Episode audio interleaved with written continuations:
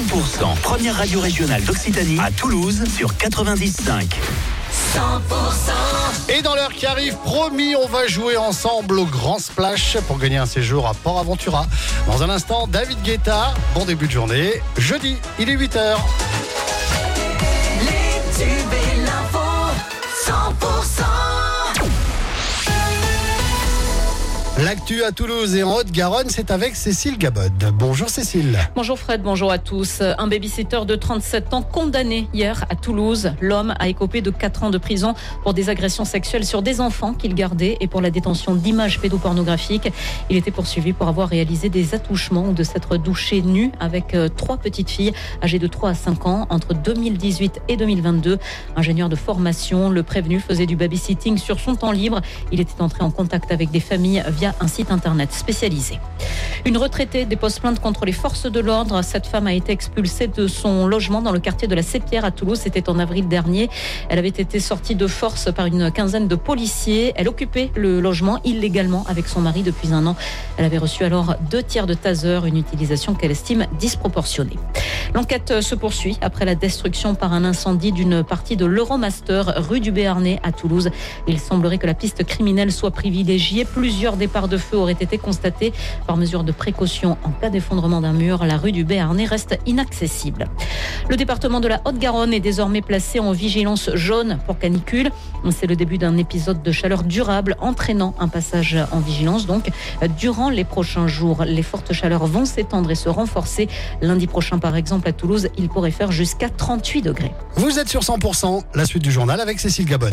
L'équipe de rugby du Japon, qui sera basée à Toulouse pour la prochaine Coupe du Monde, a passé récemment une commande un peu particulière à une entreprise de la région. Basée chez nos voisins tarnais, Replay développe des écrans à destination des sportifs, transportables partout sur les terrains. L'intérêt, permettre aux joueurs de revoir immédiatement leurs actions ou plans de jeu à l'entraînement. Une sorte de tableau blanc instantané, le tout monté sur un support ou une voiturette de golf. C'est un écran qui a été récemment livré à Ernest Vallon pour le 15 Nippon en vue de la Coupe du Monde. Cette technologie, Emmanuel Guillot l'a développée en partenariat avec une autre nation et pas n'importe laquelle. Le 15 de France a reçu le tout premier modèle. Écoutez. Alors en fait, euh, ça s'est fait assez naturellement. On a rencontré euh, le DTN à l'époque qui était Didier Rétière euh, et Julien Pichon qui travaille sur la performance. Et donc on leur a présenté le projet et ils ont été euh, séduits. Donc ils nous ont euh, laissé un peu euh, travailler avec les jeunes à Marcoussis. Petit à petit, on a mis au point le système. En fait, ça, la FFR nous a permis de, concrétiser le premier écran. Et dans le foot, le club anglais de Brentford ainsi que l'ensemble des centres de formation de l'Hexagone en disposent. Le fondateur va dans le futur essayer de développer sa technologie par le street marketing. Ils se baladeront peut-être bientôt dans les rues toulousaines. En rugby toujours, à cette question à présent, le club de Colomiers pourra-t-il débuter sa saison de Pro D2 ce soir? Le Haut-Garonnais se déplace, euh, les Hauts-Garonnais se déplacent à Aguilera pour y défier le Biarritz Olympique en ouverture du championnat.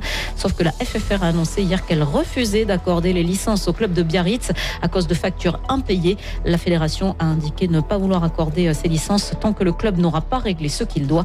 L'an dernier, le BO s'était retrouvé dans la même situation. Un échéancier de paiement avait été mis, avait été mis en place, mais ce dernier n'a pas été respecté. Et dans le reste de l'actualité, Cécile? Emmanuel Macron sort aujourd'hui de sa retraite estivale du fort de Brégançon. C'est pour participer aux commémorations du 79e anniversaire de la libération de la ville de Bormes-les-Mimosas. Une occasion protocolaire qui lui est arrivée de transformer en pré-rentrée politique. Les trois personnes qui se trouvaient à bord de l'avion de tourisme piloté par le journaliste télé Gérard Leclerc qui s'est écrasé ce mardi à Lavaux-sur-Loire ont été identifiés. Deux corps ont pu être remontés. Et puis les Anglaises championnes d'Europe en titre se sont qualifiées pour la première finale de Coupe du Monde de